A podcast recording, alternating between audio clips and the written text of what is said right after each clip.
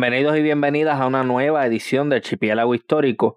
En esta ocasión tengo el gusto de conversar con un maestro de historia que da clases en la escuela superior en la que yo estudié, la escuela José Felipe Sayas en Cuamo, Puerto Rico.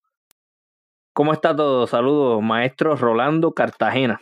Saludos, Ramón. Eh, me alegro escucharte. Para mí es, de verdad, un, una mezcla entre un, un privilegio primero y, wow, ¿sabes? Me, es como una sorpresa. De que, de que una persona este, toma la iniciativa y, y, y empiece a, a, pues, a perpetuar la, nuestra historia a través de, de los podcasts. Yo, yo no cogí clases con usted, pero siempre en todas las escuelas hay maestros que son eh, bastante populares y bastante carismáticos y yo entiendo que usted uno e, era uno de esos maestros en la escuela. Pues, bueno, siempre hay siempre hay algo de eso, siempre uno trata pues de de buscar la manera de llegar.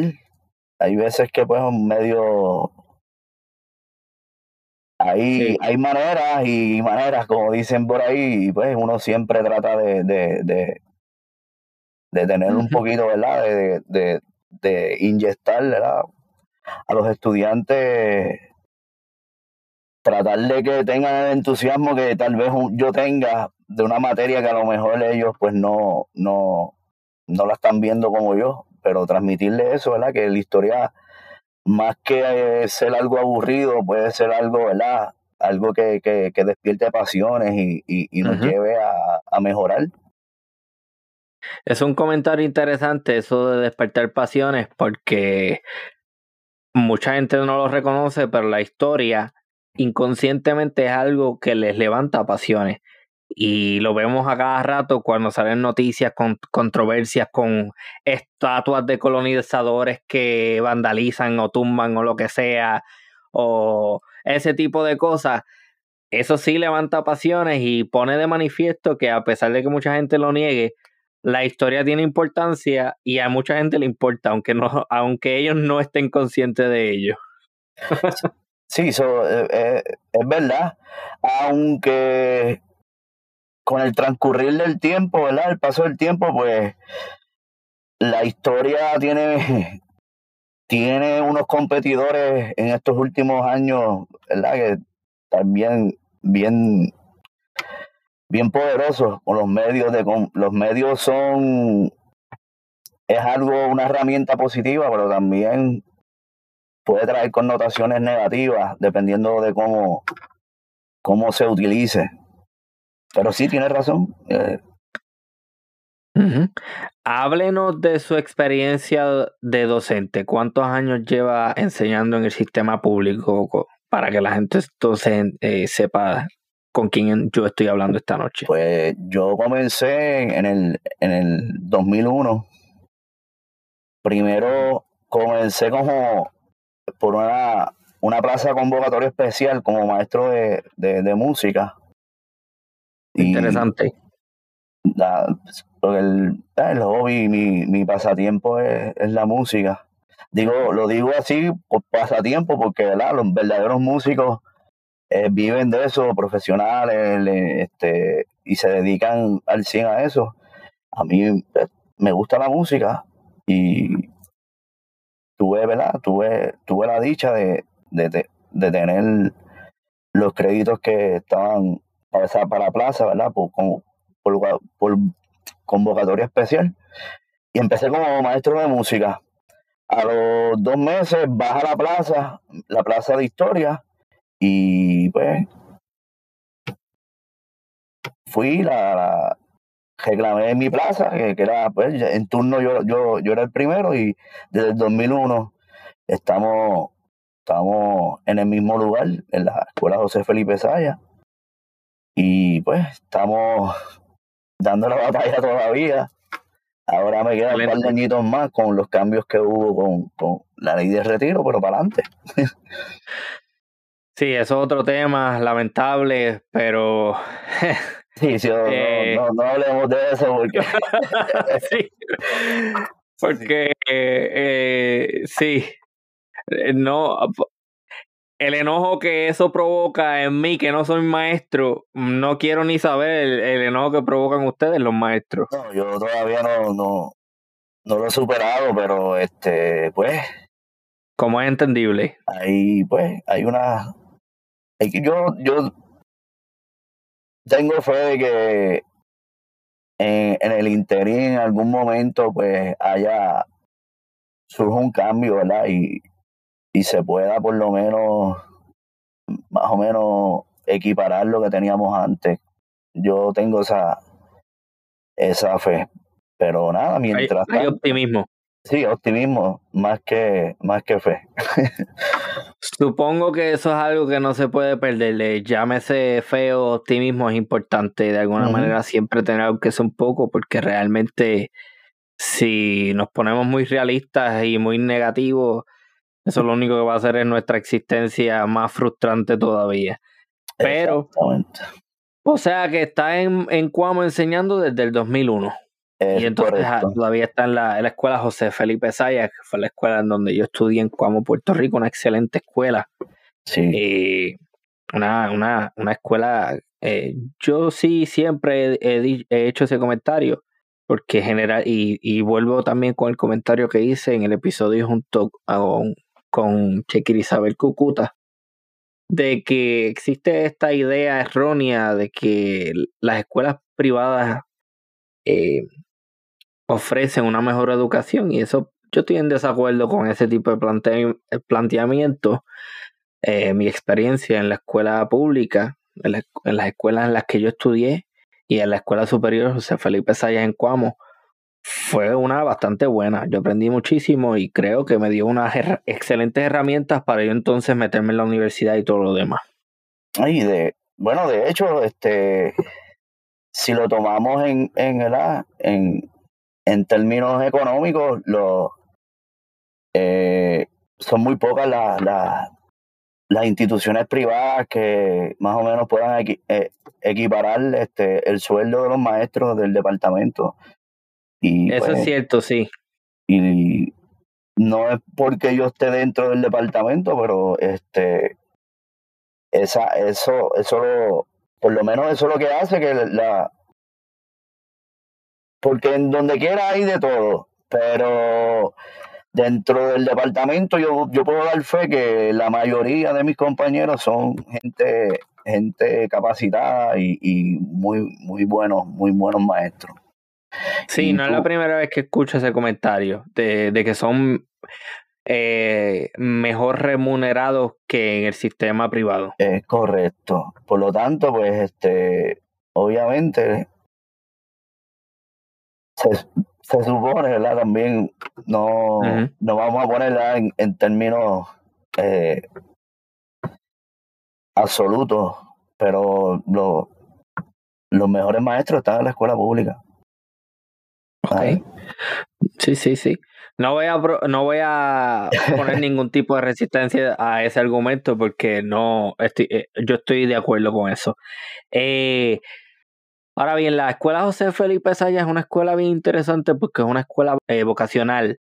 Y yo siempre he estado arrepentido de que de no haber aprovechado e, esa faceta, ¿no? De no haber aprovechado ese ofrecimiento. Y yo realmente pienso que si yo pasara por esa experiencia nuevamente, yo definitivamente hubiese estudiado carpintería. Y pues, lamentablemente no lo hice. Bueno, la, ahora lo, lo que te comentaba anteriormente, ¿verdad? Este, la escuela cuenta con unos talleres con, con lo, el, lo último en equipo. Este, también, pues, lo, tienen excelentes maestros. El maestro eh, tiene un taller de, de mecánica brutal, ¿sabes? con sí, sí. lo último en herramientas, tiene estos pinos que, que solemos ver en, en, la, en, esta, en estas tiendas de, no voy a decir nombre para, para no darle bauta, pero tienen, tienen lo último, lo último, lo último. Sí, sí, sí. Y es como todo, ¿sabes? Si, si el estudiante entra con, con ese, esa, el entusiasmo, las ganas y la actitud, pues logra, logra, logra mucho. Porque ahí está las herramientas y está el, está el, la, los maestros con el conocimiento y al igual sí. barbería también, equipo eh, con metodología, tienen equipo, todo lo que tú puedes ver en, en una barbería, en lo último está ahí, sabes que y son cosas que se, que, que sí, que se, ha, se ha pues logrado, ¿verdad? Este, pues ese, ese es un arrepentimiento que yo tengo, no haber estudiado carpintería. Y para las personas que no saben, eh, la escuela de la que estamos hablando, la José Felipe Sayas en Cuamo, eh, carpintería, plomería, mecánica, electricidad, mercadeo, cosmetología y creo que había uno de data entry también. Sí, está dentro de... y ahora está el ofrecimiento de artes culinarias. Mira para allá, wow, fenomenal. Artes culinarias. es una excelente, sí, sí, excelente sí. escuela. Igual, Artes culinarias tiene el, el último equipo, con estufas nuevas, ese es el más reciente y ya tiene todo el equipo nuevo. Wow, brutal, brutal. Ok, el tema de esta noche, eh, vamos a hablar un poco sobre su experiencia dentro de la docencia, ¿no? Y de cómo es enseñar la historia a jóvenes. Eh, vamos a hacer la pregunta de forma general. Ahora mismo, ¿cómo es ese proceso? Pues, como te dije ahorita, eh, voy a poner desde mis inicios uh -huh. en, hasta llegar hasta, hasta el, el día de hoy. Eh, hay algo que eso no lo podemos, ¿verdad? No, no lo podemos despintar de ningún lado, en ningún, en, en ningún, en ninguna en ningún punto de, del mundo donde tú te pares hay algo bien evidente que es la tecnología. Uh -huh. La tecnología es algo pues que llegó para quedarse y evoluciona a pasos agigantados. Eh, en cuanto a la enseñanza, eh, por ejemplo, en el 2001, sí, ya había, se había comenzado con esto del Internet. Ahora, no, el acceso no es el mismo de ahora. ¿sabes? Era, uh -huh. era, era menor. El estudiante tendía como que a, a, a estar más, un poco más enfocado a, a lo que está haciendo. Por, por, ejemplo, en mi clase, en mi clase, uh -huh. que es de historia, que pues para muchos hay unos que lo ven, ¿verdad? Con un poquito tedioso ahora porque hay, hay unas realidades que, que tampoco se pueden despintar, que unas realidades con el, el dominio de, de, del idioma, la comprensión lectora, eh, en comparación cuando se empezó, los estudiantes pues solían tener mmm, como que más, con, más, capa, más comprensión, no capacidad, no voy a decir capacidad porque la capacidad siempre está ahí. Y eso generalizar, ¿verdad? Pero la comprensión lectora era, era más, más profunda, ¿sabes? Más, uh -huh. y se podía, se podía agilizar lo que uno quería transmitir. Eh, en la actualidad, pues, por, por razones que, pues, no te, no, no te podría decir algo, una razón, ¿verdad? Con un, un, un, causante absoluto. Pero la realidad es que esa comprensión lectora eh, es bien deficiente en la actualidad. Ok, y... o sea que si tú le das un texto a un estudiante, no te va a saber entender cuáles son los argumentos principales dentro de ese texto no te va a poder eh, entender eh, quiénes son la, los temas, eh, cuáles son los temas o quiénes son los personajes. Eso básicamente es lo que me está diciendo. Básicamente, exactamente. Este, y esto no es algo de Puerto Rico, ¿sabes? No es, esto es algo que, de hecho, hace dos semanas este, se puso ¿verdad? la palabra que está de moda viral. Un profesor en España que escribió, escribió un artículo, ¿verdad? Este, tratando, esbozando la, la, lo, lo que él sentía. De hecho, tituló este, no, no, no estoy enseñando, estoy engañando. Entonces él, él empieza a desarrollar, a desarrollar, pues eso fue un desahogo de él, ¿verdad? Y, y te presenta lo que estoy presentando, te estoy presentando ahora, ¿verdad?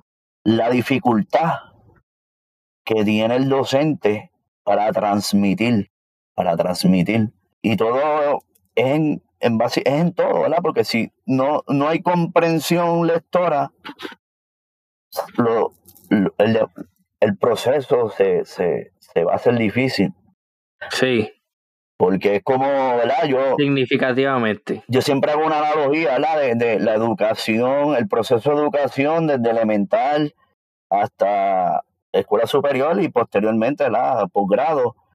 Esto es como, como, ¿verdad? Como cuando tú empiezas a gatear, ¿verdad? Después, primero empiezas a voltearte, empiezas, ¿verdad? Tu, tu, tu cuerpo empieza a, a crear una fortaleza, después empiezas a gatear, después lo evidente, aprendes a caminar, y ya que caminas, pues el, puedes correr. Eso, eso es gradual.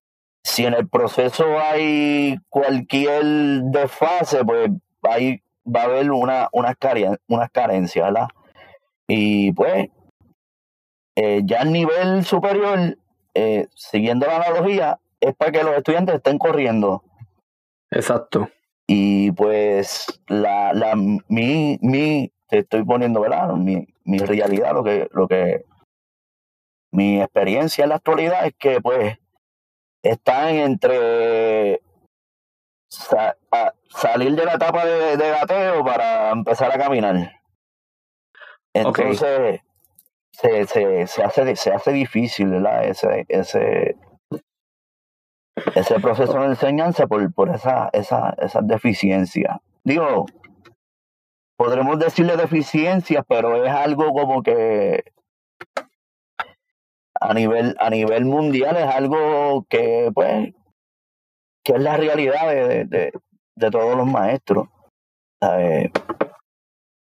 razones, hay varias teorías. Unos dicen ¿verdad? que el, el, el, el exponerse mucho a,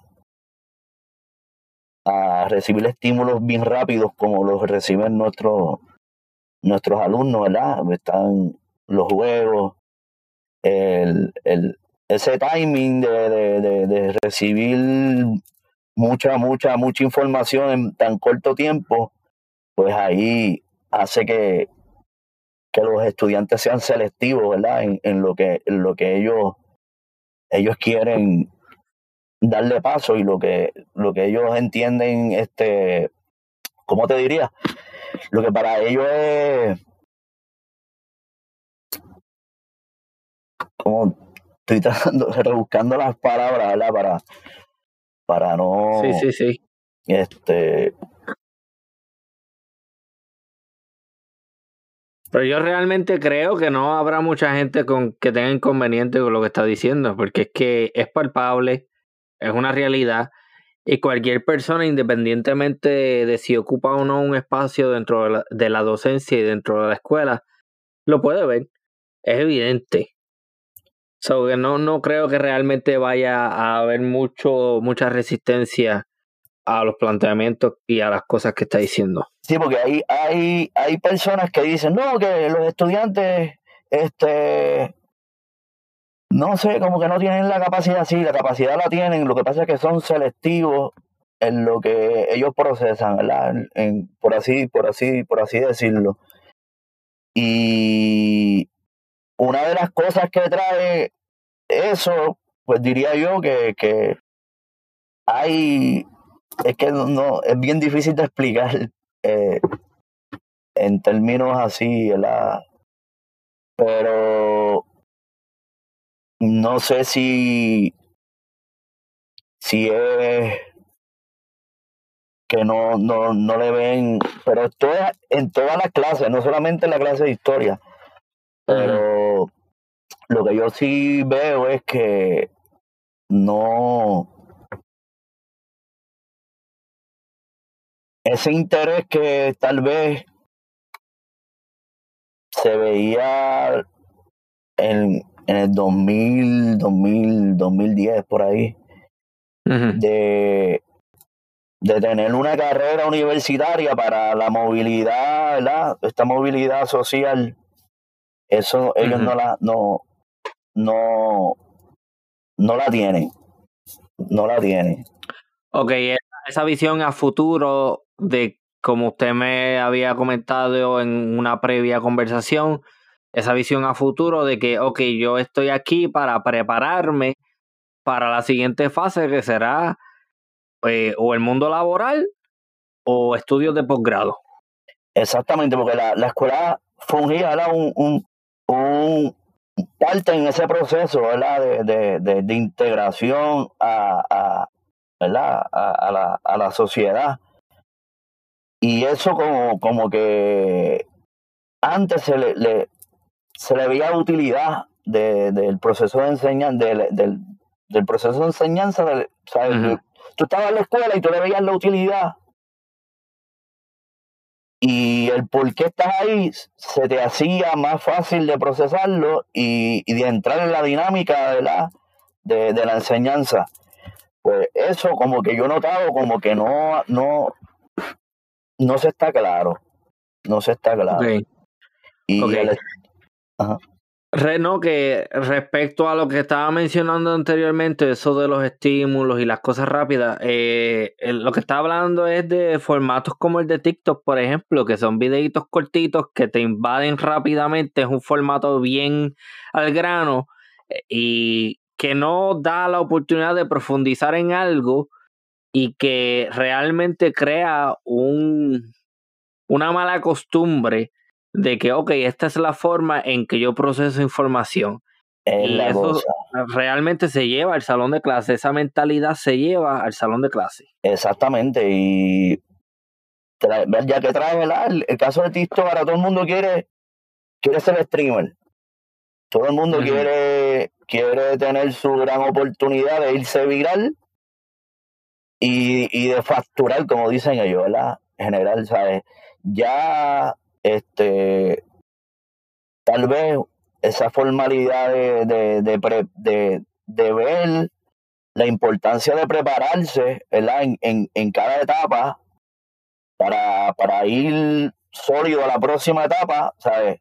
Tener una buena base de escuela superior para que cuando llegue a la universidad poder, ¿verdad?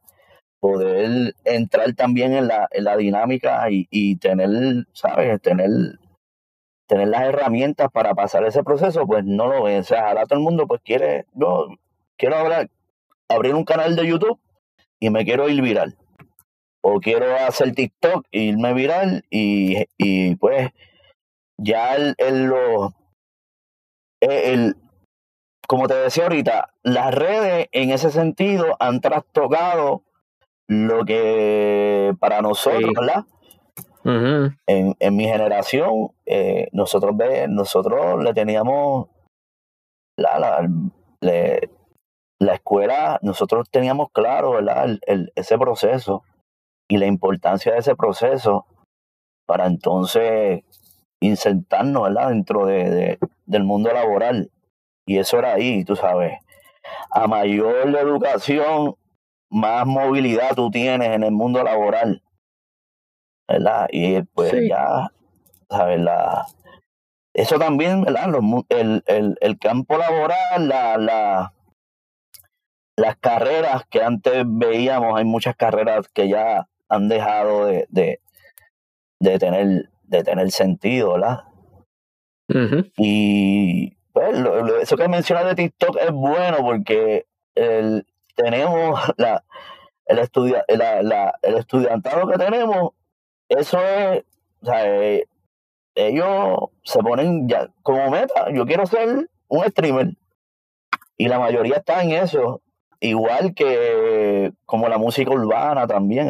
Que, que este hay, hay muchos ejemplos de, de personas que han, han pegado una canción, ¿verdad? Y, y ahí como que... sí, yo creo que yo creo que todo el mundo se ha criado con uno o dos o tres personas que conoce que, que querían ser cantantes de reggaetón o algo así. Sí, sí. Todo el mundo conoce a alguien. Sí, porque, ¿verdad? Pues, y, pero esto es a nivel mundial, ¿sabes? Sí. Y, y es una. Eh, luchar contra eso es fuerte. Porque, ¿verdad? El, eh, es fuerte es fuerte. Y ahí, ahí es que viene el, el, el verdadero, ¿verdad? El verdadero reto como, como, como, como educador. Cómo vencerle esos, esos choques generacionales que vienen a cada rato y cómo mantener vigencia dentro de, dentro de. Y ese es el punto muy importante. Eso, es lo más, lo más difícil que, que tenemos todos, todos todos los maestros. Sí, eh, precisamente en eso estaba pensando y qué bueno que hace el comentario, los choques generacionales, porque entonces mi pregunta ahora sería cómo la universidad está desarrollando la nueva generación de profesores que a su vez desarrollarán o educarán a, esta, a estos estudiantes, a estas generaciones que tienen otra mentalidad y otra forma de aprender. Esa eh, sería mi pregunta para, por ejemplo, un profesor que se dedica a dar pedagogía o algo así? Eh, me imagino que estamos todos en el mismo, en el mismo, en el mismo bote. ¿Sabes? Yo, yo tengo, tengo muchas amistades que están, están trabajando, son profesores en universidades y tenemos, tenemos conversaciones amplias sobre esto. Y la, lo mismo que te estoy te estoy diciendo de los estudiantes que llegan a mí, es lo mismo que tienen los profesores en la universidad. yo comparo el cuando yo estudiaba las requisiciones, los, los trabajos que nosotros teníamos que hacer en comparación con lo, lo que están haciendo en las universidades. Las universidades básicamente están, están haciendo lo que hacemos nosotros, nos estamos adaptando a lo que está llegando. Y muchos de esos casos hay que, el nivel se tiene que bajar porque, porque es así, ¿sabes? Ahí, ahí me imagino que las mismas, las mismas carencias que yo estoy viendo en mi salón de clases es lo mismo que va a encontrar un profesor. Yo, ¿verdad? estaba hablando con, con una amiga que es profesora de español en una, en una institución, ¿verdad? Este, no, pero ella me dice que, que, que eso de, de, que los estudiantes hagan un, un ensayo que es más lo, el, la, como que la frustración que el, el mismo o sea, que prácticamente ella tiene que explicar lo que, lo que es un ensayo, lo mínimo.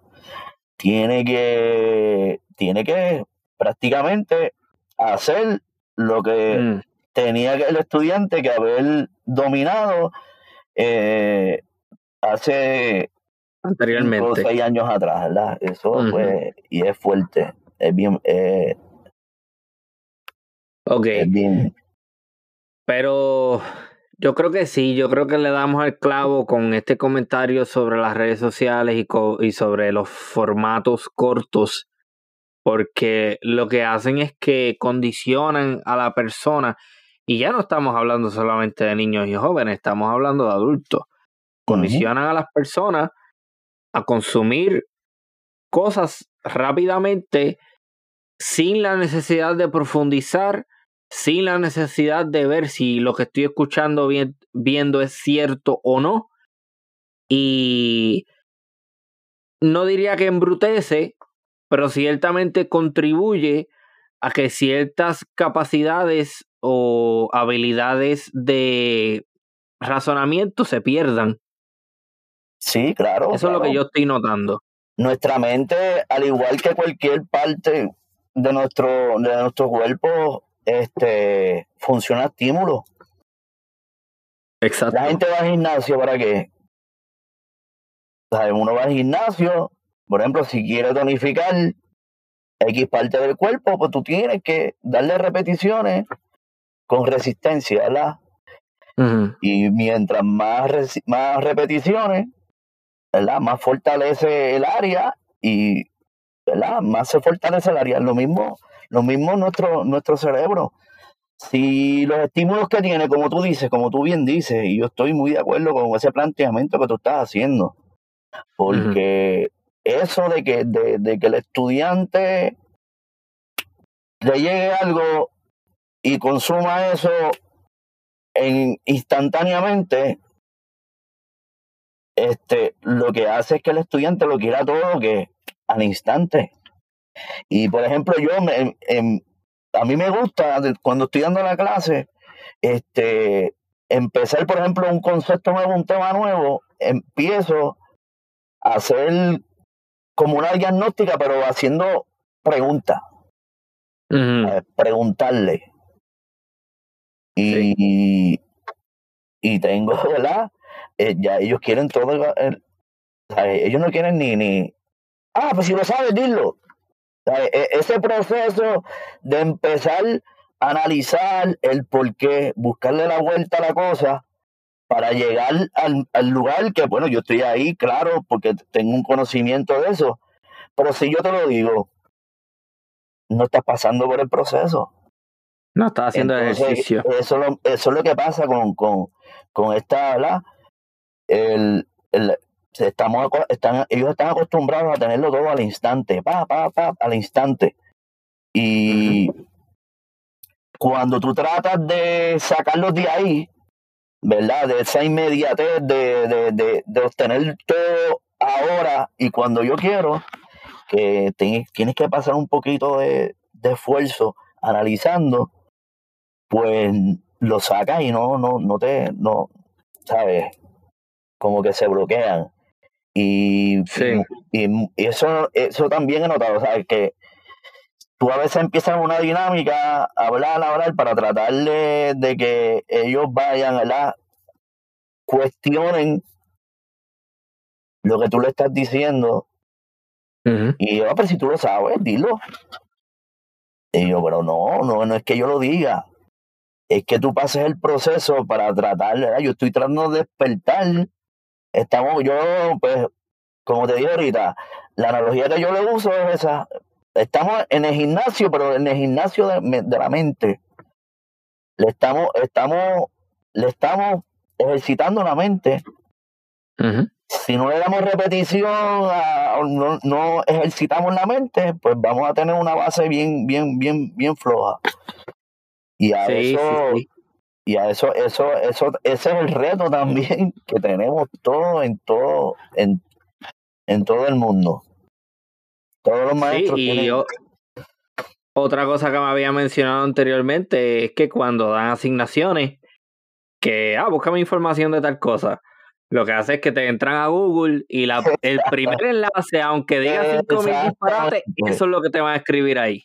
Yo, ¿verdad? Yo, a ver, si tú haces, haces una encuesta entre los maestros y le preguntas eso, maestro y maestra, ¿la? Claro. Y eso es así, en algún momento yo, yo, yo pues he optado por, por otras cosas, porque es como tú dices, es Juan Ponce de León, pátera.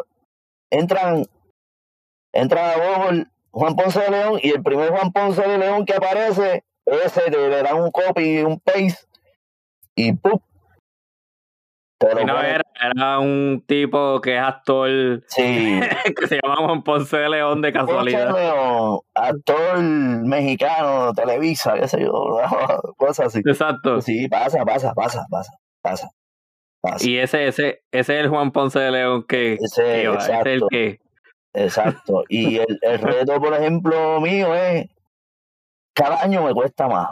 Este, yo siempre trato de ponerle, ¿verdad? tratar de, de, de que tengan, ¿verdad?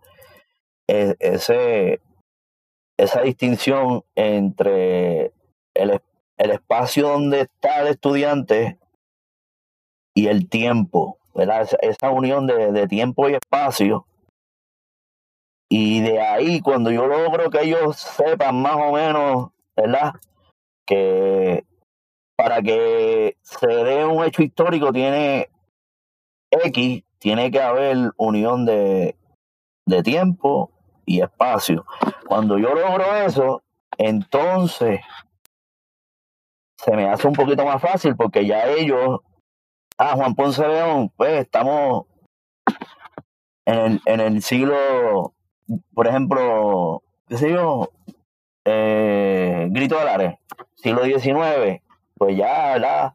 Siglo XIX, pone grito, grito de Lares, qué sé yo, y ahí pues ellos tienen, y ellos ya tienen esa base de que es siglo XIX, y de ahí pues, digo, los que, los que se logran, porque hay, hay, hay muchos que no, ¿verdad? Que si- siguen en la constante de, de, de, de dejarlo para lo último, y, pero sí, he tenido pequeños logros haciendo eso, ¿sabes?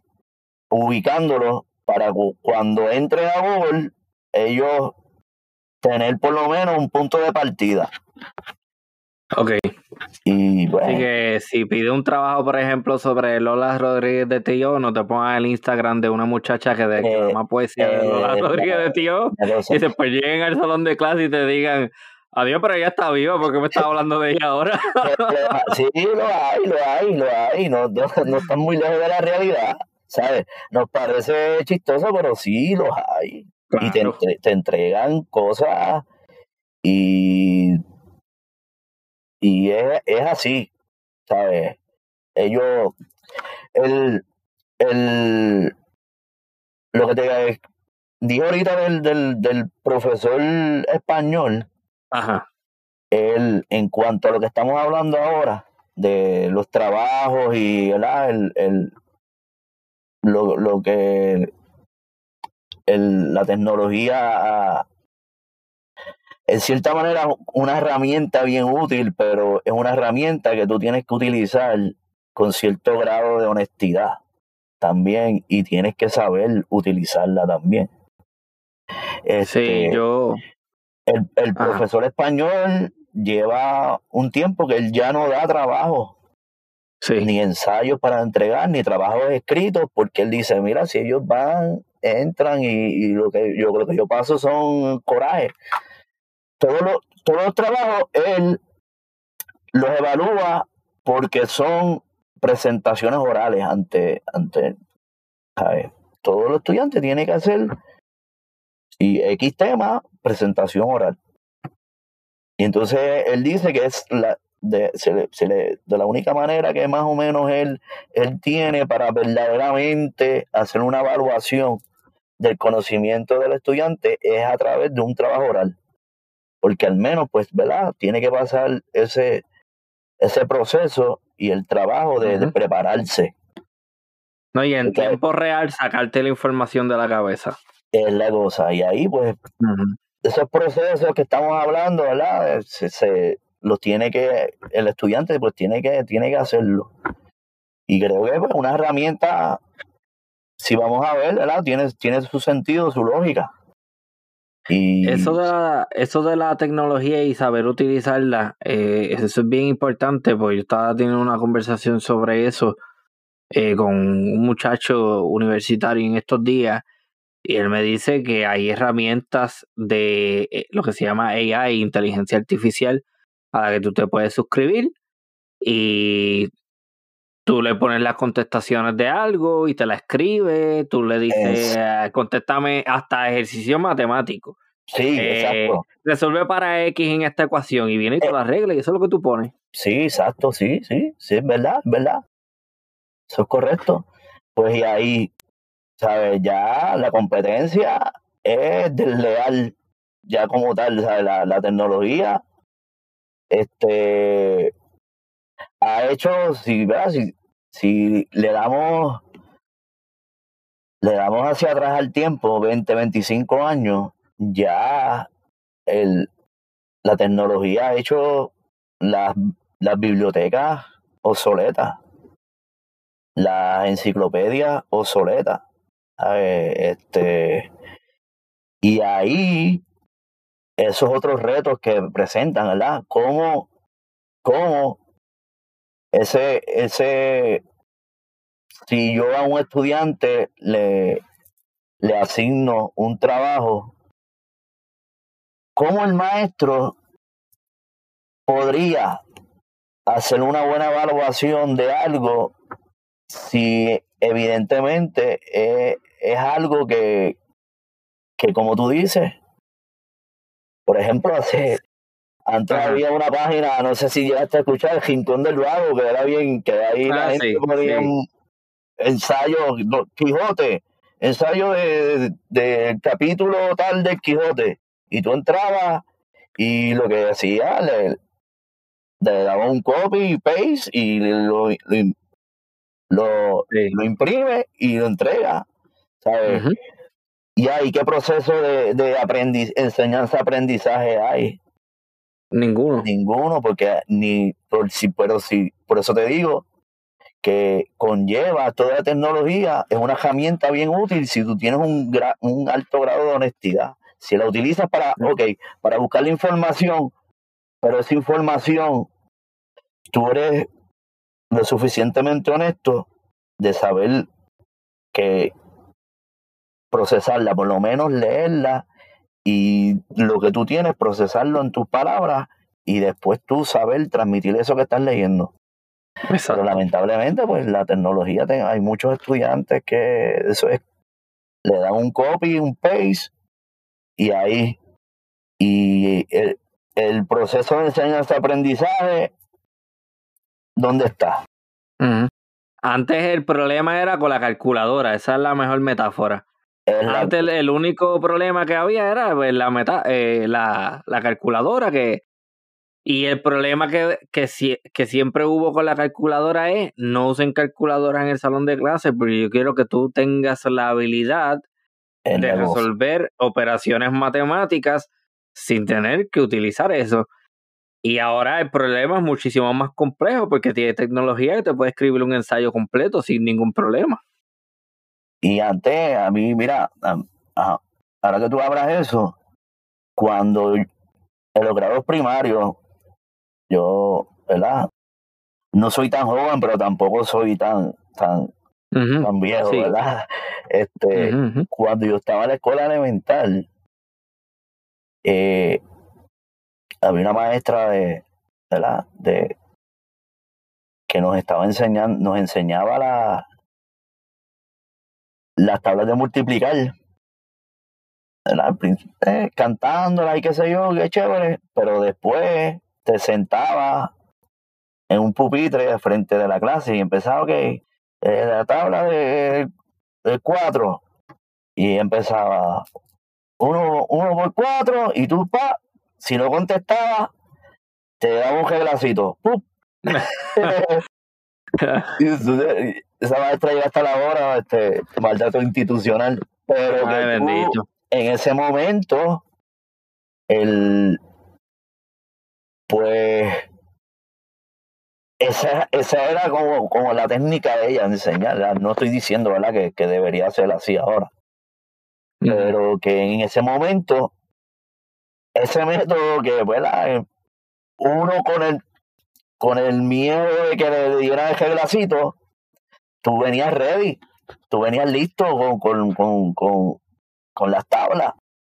Y, Bueno, eh, ok, usted puede decir eso porque usted es maestro y se puede meter en problemas, pero yo lo puedo decir con toda la honestidad del mundo. A mí eso realmente no me va a tener ningún tipo de repercusión, pero eso se puede extrapolar a, a ser padre, ¿no? O a ser madre.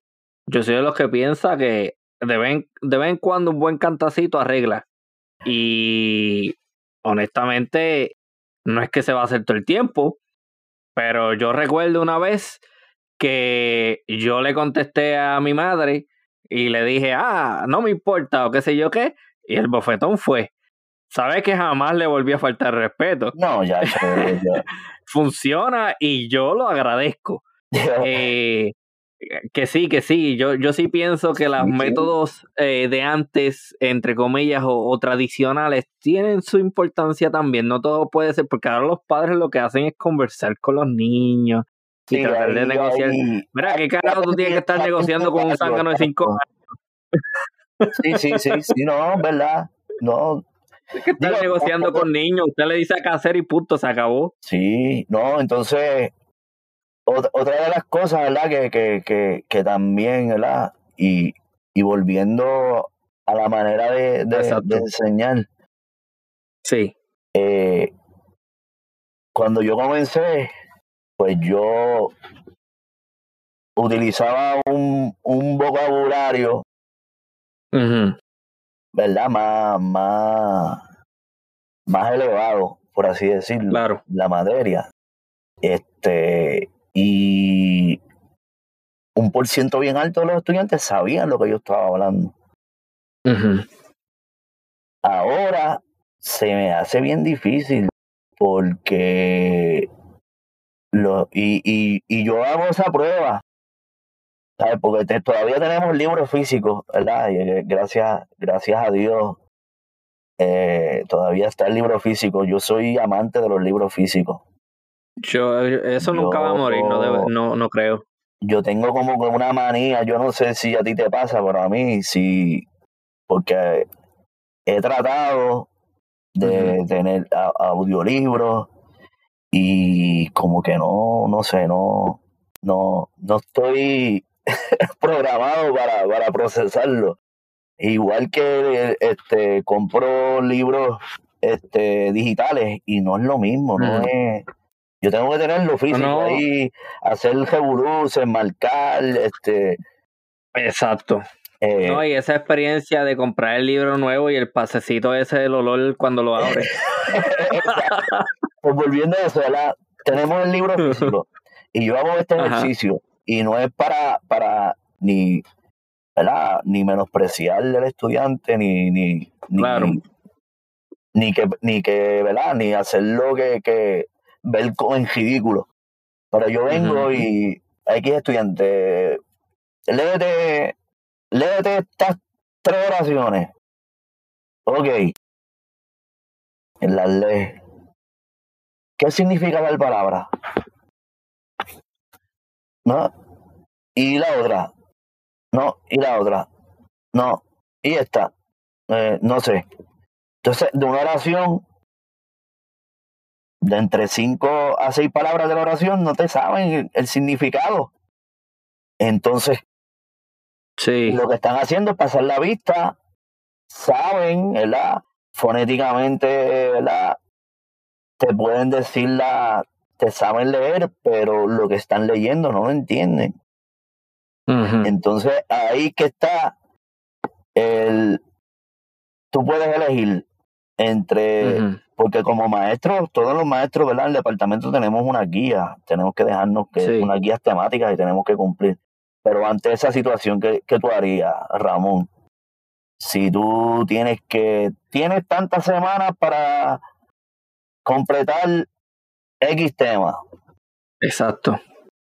Sí, sí, Y sí. te das con- eh, y te das con esa situación de que el estudiante, lo- los mecanismos que tenemos a nuestra, a nuestra mano, que son los libros, libros de texto, no comprenden lo que los libros de texto tienen. Entonces, ¿qué tú, qué tú escoges? Que tú, ahí es bien difícil tú seguir, seguirlo, porque Sí, sí. entonces ahí viene lo otro. ¿sabes? Porque nosotros entramos a, a esta carrera, ¿verdad? Para educar, ¿verdad? Para, entonces, ¿qué tú harías? Ok, bueno, caso? realmente yo sé lo que usted hace, porque usted me comentó que usted perdona, lo que hace es que hace una pausa y le dedica más tiempo. Se, convirtió en entrevistado, perdón. Pero, No, claro, no, no, el, el problema no, pero lo que, lo que se hace, ¿no? La opción que se tiene es paso más tiempo discutiendo esto, pero el riesgo que eso trae es que no voy a poder llegar a o no voy a poder discutir la totalidad de los temas. Eh, Entonces eh, se convierte en un juego de balancear de que pues, el- gano esto, pero pierdo esto y al final, ¿qué es más importante? Y es un reto grandísimo. Y esa es la dinámica que tenemos todos, todos los días, todos los maestros, no solamente en la, en la materia de historia. Porque yo hay veces que me, hasta me, yo digo, a veces hasta como que me llevo a cuestionar, ¿seré yo? y empiezo como que, ¿verdad? Trato de, de ir donde otra, otros compañeros com- o compañeras, mira, en inglés, la maestra en inglés. Y yo, igual, ahí es peor porque ahí, ¿sabes? No hay comprensión y es otro idioma y, y todo, todo, ¿verdad? todo atañe a eso. Pero tenemos en español, en español hay eh, a nivel superior, hay un montón de, de novelas, novelas Ujú. que súper interesantes, que, que se pueden trabajar, Claro. sí, pero lamentablemente un maestro de español choca con la realidad que el estudiante no comprende la mayoría de las cosas que está leyendo. Y matemática ni hablar. Aquí hay, aquí hay otra dimensión que no, he- que no hemos mencionado, pero que es sumamente importante, y es la dimensión cultural. Eh, vivimos en, en culturas que abiertamente oponen el, el ejercicio intelectual y el ejercicio de aprendizaje y activamente menosprecian ese tipo de cosas y que, por ejemplo, cuando yo estaba en la escuela, si tú estudiabas, ah, tú eras un, tú eres un estofón, eso es malo. sí, y todavía en menos medida, y, pero sí, todavía está. Pero ¿qué pasa? Que a lo mejor... Se ridiculiza a esa persona que se dedica a estudiar, ah, aprende ajá, más. Sí, sí, sí. Y se le, se le, pues, es víctima de, de, de, de, de, de- de- de acoso, del bullying, por algo, ¿verdad? Entonces, eso, eso es bien, bien importante que hayas tocado eso, porque la realidad que, que tenemos, por ejemplo, llega un estudiante en noveno grado, porque ahora es a noveno, antes era décimo, llega un estudiante de noveno grado con unos excelentes hábitos de estudio, Ajá. todo lo tiene al día. Es un estudiante que ahí, que tiene, cumple con todo, llega, en- entra esa dinámica que tú dices, ah, pero mira que estos son, o lo miran mal porque los amiguitos no hacen, es el único que hace la tarea, y, y ya, y ese- esa dinámica se da, y todavía se da, se da, se da. Y, eh, y ahí, a lo mejor un estudiante talentoso, cuando entra en esa dinámica, lo que hace es que se cohíbe, ¿verdad? Y hasta cierto punto teme, ¿verdad? ¿Sabes? Antes habían grupos homogéneos, no sé si, si te acuerdas, que los que tenían cierto promedio, promedio de A, estaban todos en el mismo grupo. Ajá. Y después iba así, poquito, dependiendo de, de, de las notas, eran que te acomodaban en el grupo. Por este el grupo 1, todo el mundo quería estar en el grupo 1 porque ese era el grupo de los, de los, de los duros, ¿verdad? Este, y después eso cambió. Y los grupos son heterogéneos, ¿verdad? Hay, estudiantes buenos, estudiantes malos. Este, lo que, lo que quería decirte era que eso, en cierta manera, este, a los estudiantes talentosos, que, ¿verdad? Los estudiantes aventajados en ese sentido, pues le ha venido, ha sido algo negativo. Porque entonces cuando ellos entran en esa dinámica de estar en un grupo heterogéneo, casi siempre lo- los líderes de los grupos son personas que tienden a, a, pues, a no tener hábitos de estudio, a no, a no, no gustarle los estudios y y cohiben a, a, ese estudiante que, que, que, quiere, quiere trabajar, quiere esforzarse, quiere hacer.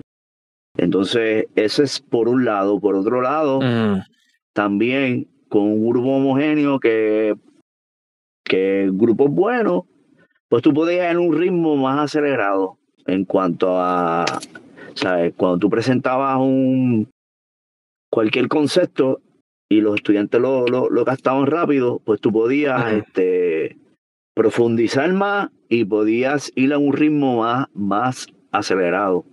Ahora con los grupos heterogéneos tú no puedes, ese, ese, esa dinámica no se, no se da. No se, no se puede dar pues por, por, las, por las limitaciones, ¿verdad? No todos están en la onda de, de, Pues, y en ese sentido, un grupo con lo que llamaban antes un grupo bueno, pues tú podías lograr unas cosas que ahora pues no puedes, no puedes lograr. Y el problema dentro de esos salones heterogéneos, me imagino también que es que tienes estudiantes, eh, no le llamamos inteligentes, sino que eh, más dados a estudiar y estudiantes que no, entonces uno como maestro, se, me imagino yo que se ven obligados a limitar un poco el paso para el beneficio de aquellos que están rezagados. Y el problema que tiene eso es que entonces aburres a los que están adelantados. Es la cosa. E, eso es una. Y en otra, lo que mencionamos ahorita, la dinámica esa de, del, del, del bullying, ah, estofón, este, come libro, este, eh, lo que sea, eso lo que hace es que llega el momento en que el, estudiante hasta se siente, hasta se siente culpable y desalienta a ese estudiante y cae en el, en el círculo ese de no, si los demás no hacen, pues yo tampoco. Pues ahí ese talento que no, no, no lo estás aprovechando. Digo, eso es mi opinión, mi opinión y mi experiencia. ¿Sabes? Que que es más, en grupos heterogéneos, este, hay unas cosas que son más difíciles de lograr. A esto tú le añades, ¿verdad? Que, que también dentro de, de, hay estudiantes que, de educación especial que, que tienen unas necesidades específicas, que eso todavía no, no, no te lo he traído, pero te, te, lo, te, lo estoy trayendo ahora, ¿verdad? Que también tienen unos acomodos y tienen, tienen unas cosas que, que, que no te creas, todo eh, ser maestro un reto, un reto de día a día. Gigantesco. Sí. Pero en cuanto al tema de la cultura, también puedo mencionar que la misma familia también ejerce presiones negativas. Los padres, al no obligar a sus hijos a portarse bien en la escuela, al no empujarlos a aprovechar más los estudios, realmente son parte del problema. Claro, claro, claro. De hecho, hay, hay una correlación. Eh, esto es una observación que yo, y, esta observación es desde que comencé y, y es la, la misma, se da hoy día. Y es que los estudiantes que mejor salen, tú buscas y son estudiantes que vienen de hogares que los padres están pendientes al desempeño del estudiante en la escuela. Tú esos son los padres que siempre están, ¿verdad? Están en la escuela verificando. Son los primeros los días de que van a dar los informes de notas, son los primeros que te llegan uno como maestro loco por conversar con padres, que, que estudiantes que tienen algún tipo de problema de aprendizaje o problema de conducta, esos no te llegan, te llegan los que no tienen, ¿sabes? Los que te están trabajando bien. Sí. Y, eso es, es, verdad, y, y, y, eso es evidente. Es evidente. La, la familia es fundamental en el proceso de, de, de, enseñanza-aprendizaje. Entonces, otro punto que quería traer, que creo que va a estar de acuerdo conmigo, yo pienso que lo del COVID, ese, ese año o ese, más de un año de hecho, en el que los estudiantes estuvieron en la casa, yo creo que eso ustedes los maestros en los próximos años, que ya lo deben estar viendo, van a ver, porque yo no creo que realmente sea, muchísimos estudiantes hayan aprendido mientras hayan estado en sus casas. Ahí lo que te he comentado ahorita, la tecnología es una herramienta útil dependiendo del grado de honestidad de la persona que lo utiliza. Y ahí voy. Las clases en línea no son para todo el mundo. No son para todo el mundo. No, no es para todo el mundo. Muy pocos estudiantes eh, aprovecharon esa dinámica. Para, ser justo, hubo estudiantes que sí, que sí, porque la manera, me, a mi entender, ya ellos tenían una base sólida de hábitos de estudio. Y pues, estudiantes que estaban dispuestos a pasar por el proceso, pero yo tenía, eso era, ese, eso era una guerra. Primero, que se conectaran a la hora que era. Segundo, que encendieran las cámaras, porque muchos de ellos entraban, tú lo admitías en, en, la clase de Teams, dejaban la computadora y se iban, se iban a hacer otras cosas. De hecho, pasaba mucho que cuando a veces se terminaba la clase, este, dos o tres se quedaban. ¿Sabes? Pues yo, yo, yo tenía, solía hacerlo pasaba lista al principio y al final de, de la clase. Entonces, como tú tienes el control de quién entra, quién sale y cuándo entra y cuándo sale, al, al, al final, Eso queda todo grabado en, en, en esto de Teams. Cuando tú empezabas, ok, terminamos por hoy, nos vemos. Y pasaba lista, fulano, tal, fulano, ta, ta, y se quedaban dos o tres ahí. ¿Qué significaba eso? Pues que estaba, dejaron la computadora prendida y, y estaban sabrá, sabrá Dios, ¿verdad? ¿Dónde? También se daba que la dinámica que está cogiendo clase y de momento, ¡pah! como que la cámara se le, se le sale de foco y ¡pah! estaban en un centro comercial. o, estaban haciendo otra cosa. Y, y, y entonces, vuelvo y te Lamentable muchos estudiantes sí estaban enfocados de que estaban cogiendo una clase, lo único, y, entendieron el proceso. Pero hay otro sector que no. Y aplicó la, lo que yo le digo, la, la, la jaibería de, de, de nosotros, de, eso es otro, otro tema para otro, otra ocasión. Sí, sí. por lo menos, ¿verdad? Yo te puedo te estoy hablando de, de, de los puertorriqueños. Eh, no, llegamos a los sitios, queremos que nos atiendan primero, no queremos hacer fila, este, que eh, muchas de las personas la dinámica que quieren las cosas este, rápido, fácil y sin esforzarse. Y eso es, lo mismo las, las clases online. Eh, con, vuelvo y te repito, eso no era para todo el mundo, ¿sabes? Porque ahí el estudiante, es, además de del compromiso tenía que tener un alto grado de, de, honestidad en el momento de la de, de, de hacer los trabajos y, y de, de, pasar el proceso de las clases.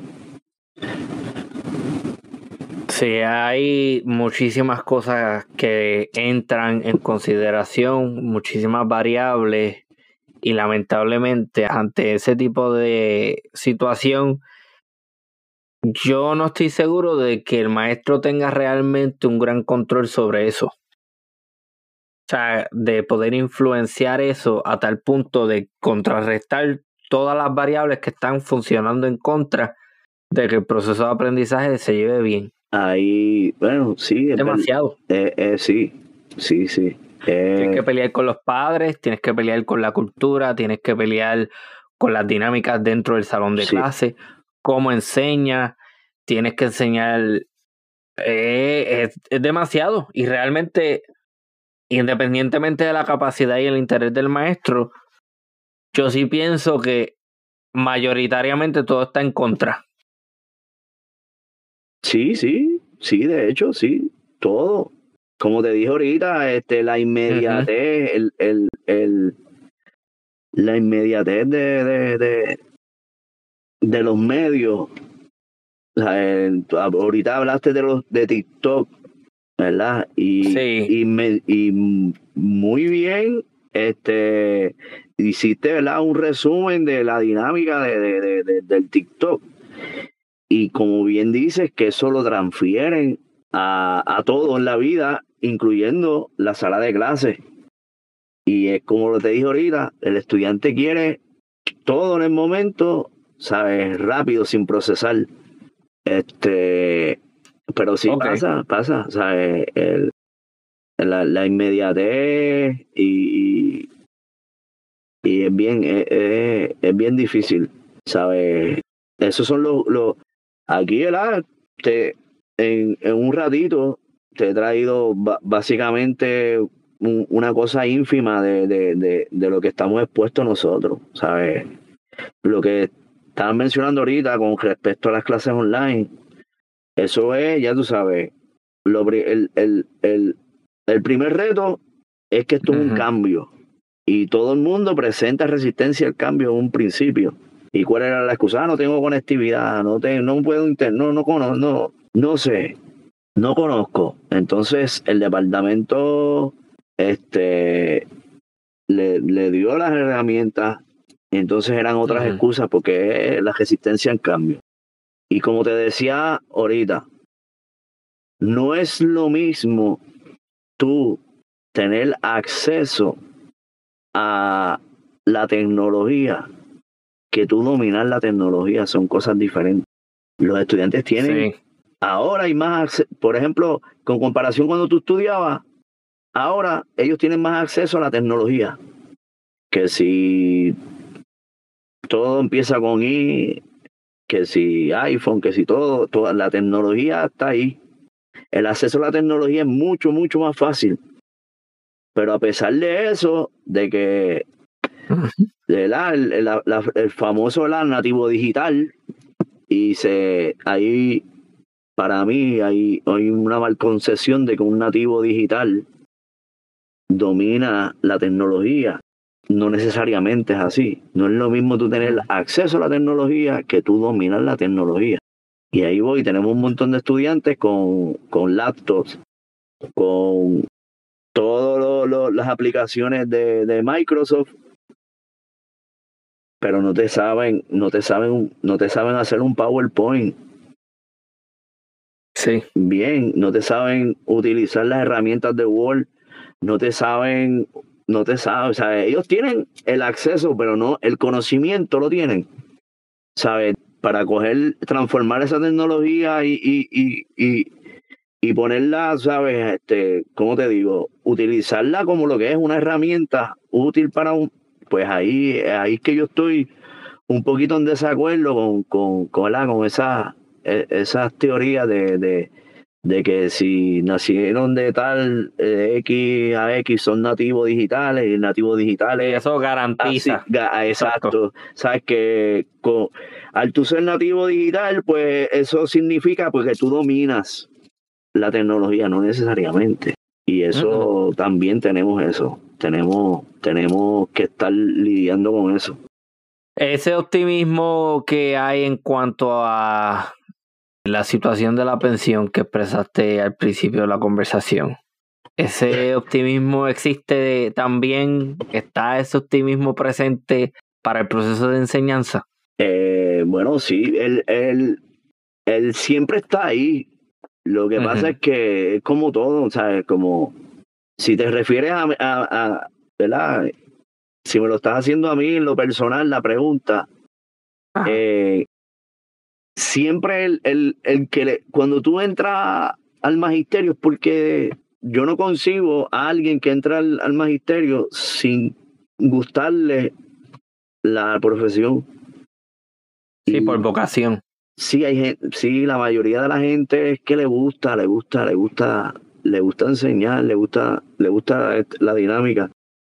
Y, y por ejemplo, en, mi caso, yo, yo siempre trato de, de verdad, de, de, siempre estoy leyendo este artículos de lo último en, en, en de hecho yo ya para el 2004 yo usaba en modo en la escuela. Yo no sé si tú llegaste, llegó a tus oídos. Edmodo, la, la, la, la plataforma Edmodo.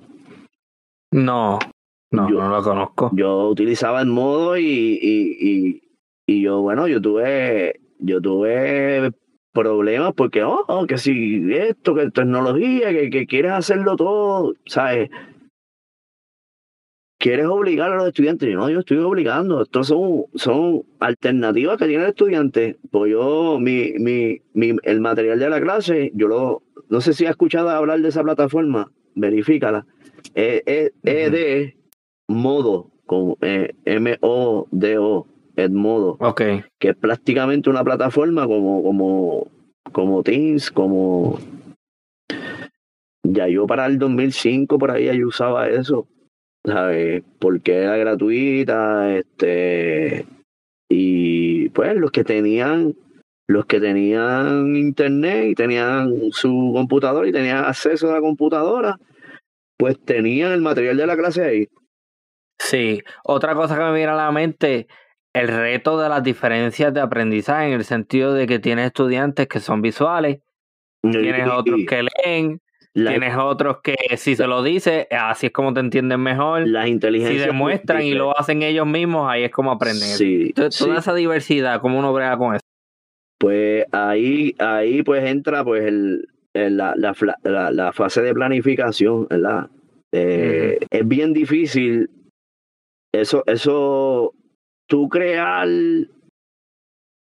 por ejemplo, para una clase, tú crear todos esos diferentes estímulos que tú has mencionado, estímulos visuales, estímulos auditivos, todo, es bien difícil tú abarcarlos todos, pero eh, la experiencia te va, te va llevando como que a, a, a tú poco a poco ajustarte y tú saber cuándo, cuándo eh, darle más énfasis a lo visual cuándo darle más énfasis a, a lo auditivo, porque eso es otra cosa, tú le pones un, tú puedes, ah, tú, en tu mente tú dices, Adre, vi tal video en YouTube que te explica bien brutal, qué sé yo, este, la Revolución Francesa, qué cosa chévere. Y de hecho, hay una, por ejemplo, hay, hay, hay Academia Play, tiene unos videos de, de, de, eventos históricos bien, bien chéveres. Ya que estás haciendo recomendaciones de ese tipo, yo tengo que entonces hablar de Epic History. A la gente que le encanta la historia en YouTube hay una página que se llama Epic History y es fenomenal. pues en, en, por ejemplo, yo lo que te, lo que te estaba hablando de Academia Play, yo veo, yo, y, y lo, lo hacen bien chévere porque el, el, la dinámica del canal es que tienen esa aplicación que es como se va, van dibujando. Sí. Y eh, tal. Sí, como Khan Academy, que hace eso mismo. Es la cosa. Que te va escribiendo. Es la cosa. Pues, pero te explica una cosa.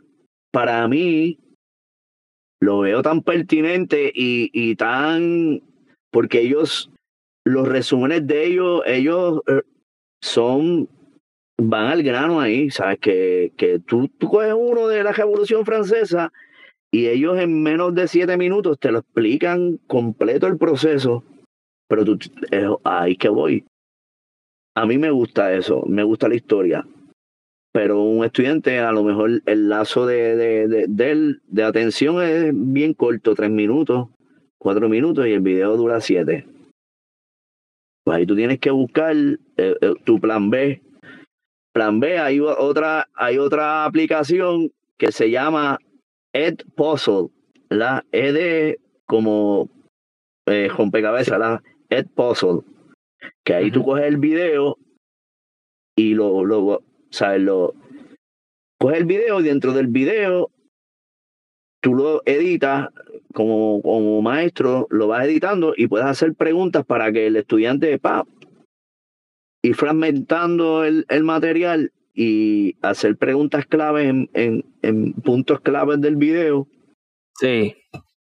Y ahí la aplicación, tú puedes entrar y ver dos minutos el estudiante. Y ese dos minutos y las, las preguntas que yo diseñe los dos minutos, ellos la, ellos la trabajan, ¿verdad? Se van, se queda ahí grabado, pueden retomar el, el video donde lo dejaron. Y ahí yo sé que estudiantes vio el video en cuánto tiempo también, porque hay gente que pues le da por ahí para abajo, ¿verdad? Y dale por, por salir del paso. ¿En cuánto tiempo le tomó verlo? Esas son unas alternativas. Por ejemplo, yo, eh, yo estoy tocando ahora, en, precisamente hoy, estoy tocando el, el, el tema, ¿verdad? E, esa, esa, la, la transición esa que, que hubo en España y por consiguiente, ¿verdad? Acá en América, por, la, por las reformas borbónicas. Ok. ¿Verdad? Entonces, en la lectura dice, pues, una de las medidas que tomó, este, se tomaron en España fue cambiar la casa de contratación de Sevilla a Cádiz. Pues el libro te la deja ahí. Cambió la casa de contratación de Sevilla a Cádiz para agilizar el comercio con las colonias. Ahí tú tienes que, ahí que viene la parte, tú puedes aplicar la parte visual. ¿Por qué se dio ese cambio de la casa de contratación de Sevilla a Cádiz? Bien sencillo, un factor, un factor geográfico primero. Porque bendito. Para, llegar a Sevilla se llegaba porque el Guadalquivir es navegable, el río Guadalquivir es navegable. Los galeones españoles, los, las embarcaciones españolas llegaban hasta Sevilla, ¿verdad? pasando, cogiendo en la bahía de Cádiz el Guadalquivir y llegaban a... ¿Qué pasa? Al mover, al, al mover la casa de contratación de Sevilla a Cádiz, ¿verdad? Entre otras cosas, pues Cádiz es costa, es costero. Es más amplio, se agiliza más el, el comercio y eso, e, eso, pues visualmente, si yo lo dejo ahí, pues no, pues yo, ¿qué yo hago? Pues tengo un mapa de Andalucía, con, un mapa con Sevilla, Cádiz, Guadalquivir, y ahí yo, yo preparo un PowerPoint con, con esos puntos y ellos lo ven visual y se le hace más fácil. Pero eso son cositas, ¿verdad? Que, que, que, que uno poco a poco pues lo, las va, las va trabajando y la experiencia te la... Te la sí, hice el comentario ese de ahí bendito porque a la vez que habla de geografía, eh, eso es otro problema. Sí, eso es otra. Eso da para. Eh, eso es otro. Sí, eso es otro. si empezamos ahora. Sí, la geografía. Sí. El primer. El, ahí que el, el concepto, ¿verdad? El, espacial se trastoca y es que ahí que viene lo, lo, de arriba. ¿Del norte dónde? Arriba, no, arriba está el cielo. Eh, no, y, para que tenga una idea, yo tomé una clase de geografía cuando empecé a estudiar eh, en, en, Mayagüez, en la Universidad de Puerto Rico en Mayagüez, y esa clase a mí me encantó. Profesora Tania Marrero, si no me equivoco. Excelente profesora. Eh, el curso era de geografía elemental. Y yo pues naturalmente lo, lo dominaba bastante, pero porque ya tengo interés del tema. Pero en una parte ella nos hizo dibujar mapas del Caribe y ella enseñó los dibujos de varios estudiantes.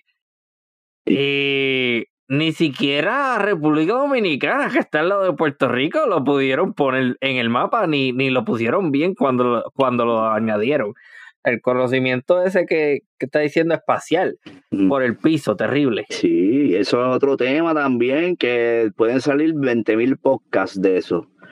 ¿Cómo tú te explicas, cómo tú te explicas que nosotros viviendo en el Caribe tenemos un total desconocimiento de, de, del Caribe, de nuestros vecinos? Sí. ¿Sabes? Esa es una de las cosas a las que yo aspiro a, a batallar con este proyecto. Porque, qué cosa, ¿verdad? Que la gente, tú le preguntas a la gente por, por los land, por, por Disney, y te saben. Te, pero tú eres República Dominicana, ¿sabes? Haití, la española, eh, Jamaica,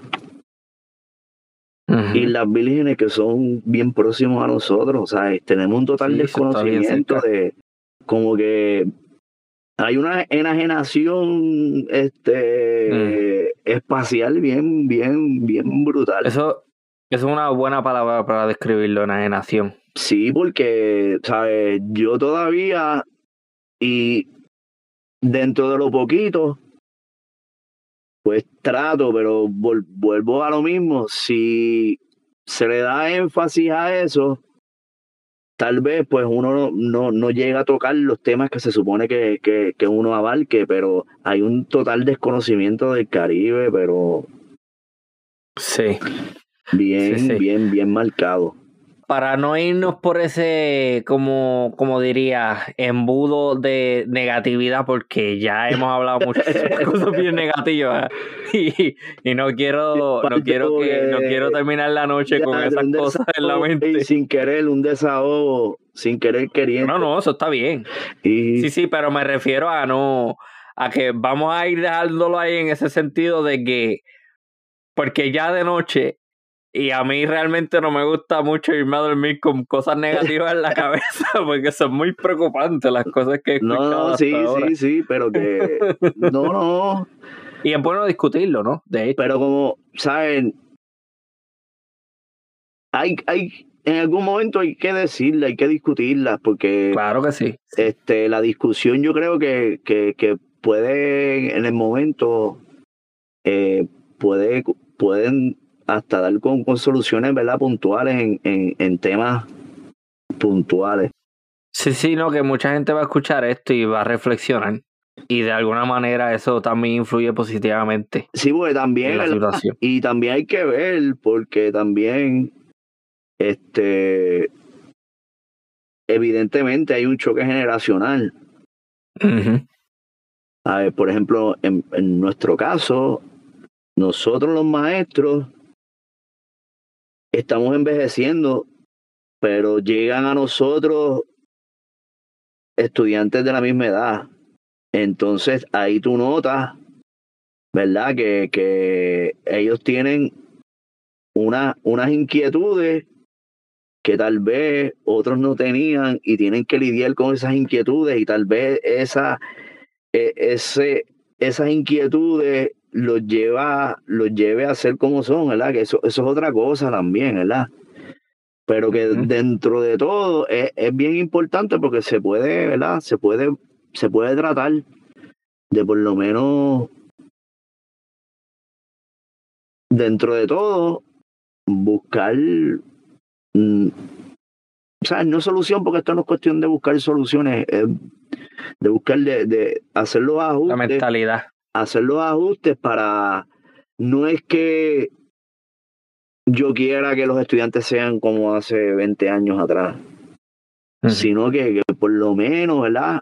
Este, surja algo que, que los encamine hacia, en cierta medida, facilitarle, facilitarle las cosas, porque después que salen de la escuela superior, los retos de la vida son bestiales, ¿sabes? Y hay, y hay que preparar a, a nuestros estudiantes para eso.